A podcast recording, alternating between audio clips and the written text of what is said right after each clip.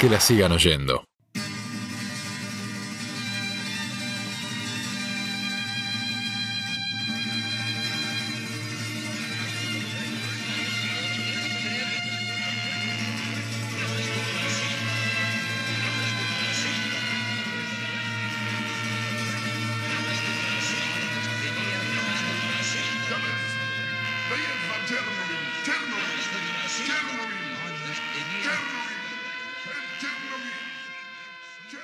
Voy a contar algo que me pasó mientras estaba viendo la serie de Chernobyl y que, no sé, hay gente como yo seguramente que suele medir las cosas en términos de mundiales, ¿no? Como si los mundiales fueran una especie de unidad de tiempo y cada vez que se habla de un evento, uno tiende a, a relacionar con, bueno, más o menos qué estaba pasando. Abril 1986, directamente dije, Mundial de México, selección argentina, y no recordaba, o en realidad no sabía, que Chernobyl había sucedido tan cerca del Mundial. O por ahí son universos que jamás se me había ocurrido conectar. Sin embargo, hay alguien a quien sí se le ocurrió, Beto Parrotino, amigo de la casa, que hizo el texto en tiempo argentino, Chernobyl y pelotas, porque podríamos decir básicamente que en casi todo evento que haya sucedido en el siglo XX, de alguna manera la pelota puede estar presente. Por empezar, yo nací un año antes de Italia 90.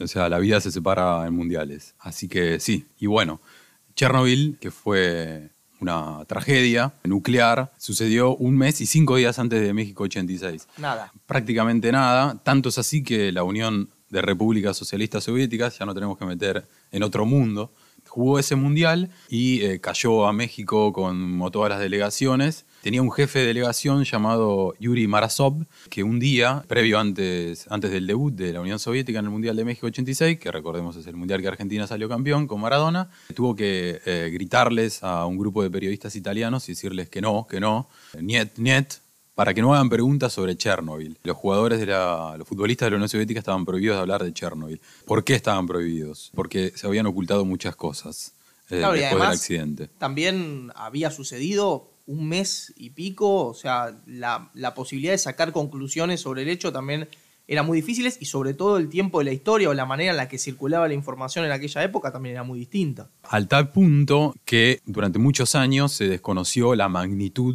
de- de- del accidente nuclear de Chernobyl. Eh, la, la primera, y que también involucra al fútbol, es el abandono de una ciudad. La ciudad de Pripyat, que quedaba a 3 kilómetros de, de la central nuclear, eh, a las 48 horas comenzó a ser evacuada. Es una ciudad que se fundó alrededor de la central nuclear, ¿correcto? Exacto, a, a medida que se fueron eh, creando los reactores, el que explotó es el reactor 4, que queda muy claro en la, en la serie de Chernobyl, de entrada, que es el reactor 4. Este es el que explotó, pero a medida que fue el 1, el 2, la ciudad se empezó a habitar y como toda ciudad, como toda ag- aglomeración de gente, digamos, eh, que comienza a formarse, crearon un equipo de fútbol. Eh, el constructor, el constructor se llamaba. No hace falta traducirlo. eh. Eh, lo podemos traducir, es el Stroitel. El El Stroitel. FC Stroitel Pripyat, eh, así se llamaba. Eh, pero bueno, el, el constructor iba, eh, incluso cinco días después de, de- de- de Chernobyl, iba a inaugurar su estadio, el Avangard, eh, que se llama Vanguardia. ¿Por qué? Porque Pripyat era una ciudad modelo, una ciudad moderna, una ciudad que eh, la Unión Soviética eh, le, le gustaba presentar a- a- al mundo, mundo. claro. Bueno, ese estadio no, no pudo inaugurarse, nunca se inauguró, nunca se jugó un partido de fútbol, nunca metieron un gol. Los jugadores de, de este equipo del, con- del constructor figuraban como trabajadores de, de la planta nuclear, pero no trabajaban, jugaban. Y, y jugaban y se entrenaban hasta como profesionales. Y digamos, eh, la inauguración del estadio, de la Vanguard, era en un, en un plan maestro, era parte de un plan maestro de vamos a poner a Pripyat en el fútbol soviético, en, la- en el fútbol profesional. Y eso también se vio frustrado. Claro. Como básicamente todo el resto de la vida en, en esa ciudad.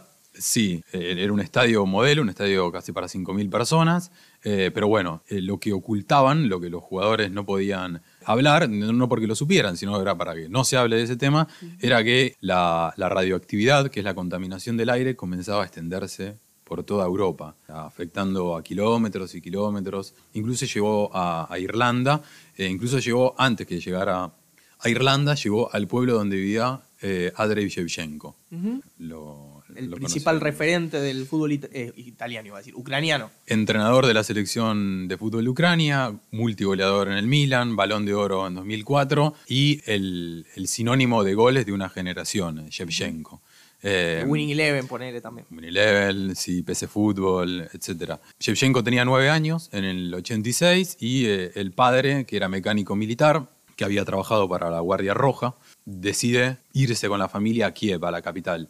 Apenas llegan a la, a la capital, todos se someten a estudios para detectar si en el cuerpo eh, tenían índices de radioactividad. Deciden irse de su ciudad a partir de la explosión del reactor, o sea, del desastre de Chernobyl. Exactamente, y de la, de la, la- la extensión de la radioactividad en el aire, eh, que insisto, digamos, llegó, como, como en la serie queda muy claro, digamos, cómo, cómo se entera el mundo de, de lo que estaba, de, de la dimensión de la tragedia de Chernobyl. Suecia, en Escandinavia, detecta que en el aire estaba contaminado y lo... No había manera de No había manera, no. Entonces llega a, a Kiev eh, la familia Shevchenko y bueno, las pruebas, la- las, las pruebas médicas detectan que no, no, no hay índices de radioactividad, pero bueno, se habían escapado por eso de alguna manera y comienza su carrera como futbolista, que se, prueba en el Dinamo de Kiev. Bueno, eso es como el, comienzo. De hecho, él recuerda en una entrevista posterior, hace poco, una anécdota de chico que estaba jugando con sus amigos. Él era bastante grandote, de hecho, era bastante grandote y rápido cuando jugaba. Entonces cae una pelota en el techo de una de las casas del pueblo de él y él sube a, a buscarla y se encuentra donde había más pelotas y como todo chico dice, bueno, todas son mías estas pelotas, se las lleva a su casa y el padre había comprado un, un medidor de radiación Imagino Eh, la paranoia en la época. Sí, digamos, eh, a tal punto que en las zonas más pobres, donde no podían comprar este aparato de radiación, utilizaban cámaras de pelotas para tomar el aire. Esto lo contó un, un ex ingeniero de Chernobyl que eh, publicó un libro que se llama La verdad sobre Chernobyl, eh, que fue un libro que estuvo muchos años prohibidos en, en la Unión Soviética. Es decir, que la- las pelotas de Chernobyl estaban en Shevchenko, estaban en, en los ingenieros que tomaban aire y estaban en los jugadores que jugaban en el Pripyat. Y eh, están en, en un montón de lados más, digamos. Pero bueno, esto es una parte de, de la historia futbolera Sí. de Chernobyl. En algún punto también es eh, imposible de medir las consecuencias, obviamente las consecuencias generales respecto de la catástrofe, pero también en materia de, de- de lo que tiene que ver con el fútbol, eh, la cantidad de situaciones que habrá frustrado, se habrán visto truncadas por, por este desastre y, como vos decías, ¿no? Digo, radioactividad directamente en las pelotas de fútbol, llenas de radioactividad. ¿Cómo se hace para, para vivir en ese, en ese contexto? La radioactividad eh, no solo se metió en los cuerpos de, los humanos, causando enfermedades, eh, no solo se metió en las pelotas, sino que se metió en los animales. Toda buena serie no se spoila por más que se cuente una parte. Hay una Sí, parte sí. donde eh, van liquidadores, se hacían llamar, el gobierno los llamaba de esa manera, que eran personas que iban a trabajar después de, de la explosión de- de- del reactor en Chernobyl, porque tenían que, que reactivar la zona. ¿Qué hacían estos liquidadores que eh, se morían al tiempo o, o acortaban sus años de vida? Mataban animales. Eh, iban recorriendo que no se eh, expandiera. la zona, exacto. También eh, pelotas, animales, el agua. La radioactividad eh, excedió el deporte, eh, excedió a la naturaleza y se metió en los cuerpos humanos, básicamente. A tal punto se metió en los cuerpos humanos que cinco jugadores del Pripyat murieron. Y que eh, el, el club de, de que se había fundado en esa ciudad, a los tres años de, de la masacre, eh, desaparece. Ni siquiera se mudó con la gente que fue hacia otro lado, digamos, directamente eso desapareció.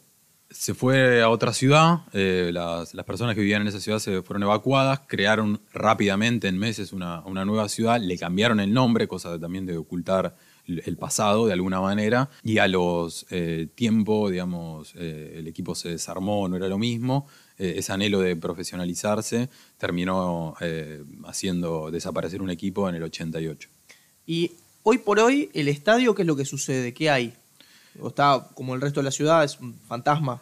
Claro, lo llaman el Estadio Fantasmas muchos. Incluso hay excursiones, ya en el siglo XXI hay excursiones. Chernobyl se ha vuelto, no solo por la serie, sino antes también en un, eh, en un punto turístico de Ucrania, se organizan excursiones y hasta viven 400 personas ahí que eh, viven justamente porque están más allá de la vida, digamos. Igual para los hipocondríacos, ir a un lugar Es lleno de complicado. radioactividad, hacer turismo. Es complicado. Eh, hay, hay una leyenda que dice que si vos te sentás en un banco del estadio o de la zona de, de exclusión, que es 30 kilómetros, un radio de 30 kilómetros alrededor de Chernobyl. Si vos te sentás, te quedás estéril.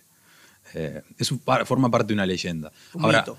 Un mito, una leyenda. Ahora, lo que sí es verdad es que a los eh, visitantes de, la vanguard del estadio le dicen no toques nada, no te sientes, filmá, saca fotos. De hecho, andan circulando por internet eh, videos y, y imágenes del estadio, pero eh, es todo como una prudente distancia. Está en el centro de un bosque.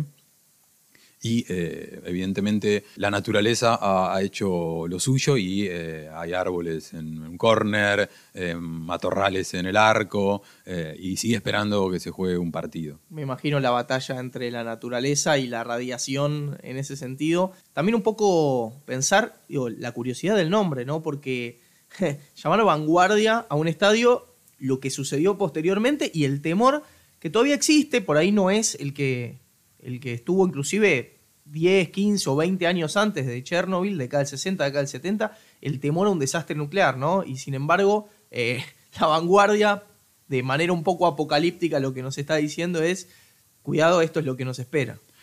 Eh, muchos historiadores, sociólogos y tipos que investigan digamos, los procesos sociales dijeron que No periodistas, digamos. no periodistas, eh, dijeron que Chernobyl fue el comienzo del fin de la Unión Soviética, eh, a, a ese punto, eh, del sistema en sí. Por más que en ese momento eh, el, el presidente soviético era Gorbachev, que no era tan afín a, a- los designios socialistas de, de antaño. Pero bueno, ese punto fue el comienzo, ese punto... Tal vez un punto de no retorno. El punto de no retorno, el punto que vendría la caída de la disolución de la Unión Soviética, la caída del muro y la nueva Rusia de oligarcas y más adelante de Putin y mucho más adelante de- del Mundial 2018. Pero hablando de mundiales, volvemos al 86. eh, hablamos de la Unión Soviética llegando a disputar un mundial. Eh, hablamos de, de un eh, jefe de delegación que le impide hablar de Chernobyl a los jugadores. ¿Qué pasó después en México? Mm, Después de Maradona, después de que levantara la copa. Eh, llega a México un cargamento de 40.000 toneladas de leche condensada y manteca, además, al ¿De Estado dónde? de México. Llega desde Irlanda. Irlanda era un- había sido uno de los países afectados por la radiación. Ese cargamento se comprueba tiempo después eh, que estaba contaminado. Estaba contaminado porque eh, había recibido, o los animales habían recibido eh, la radiación, la radioactividad.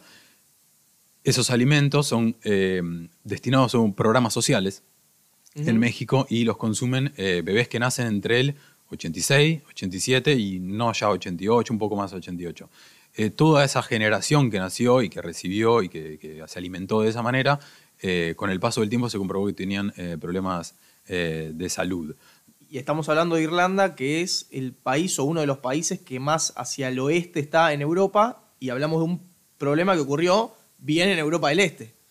A kilómetros. La distancia Sí. abismal y aún así las consecuencias de, de aquel desastre y llegando vía comercio internacional también a una generación en América Latina. Pero la- América Latina tiene otra historia, ¿no? También en relación a la Unión Soviética, Estados Unidos, la carrera armamentista. La vaca, volvemos a la vaca que da la leche y eh, la vaca que está pastando. eh, hay una historia que dice que eh, cayó un pedazo de satélite arriba de una vaca y mató a la vaca. Algunos la conocerán por una canción que se llama Aquella solitaria vaca cubana.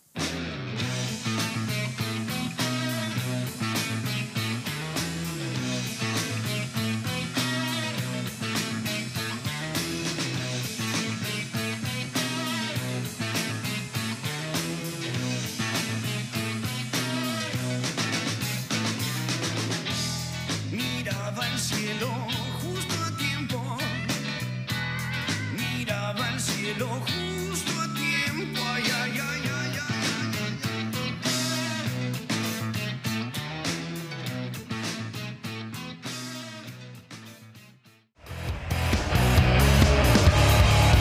Que la sigan oyendo. Que la sigan oyendo.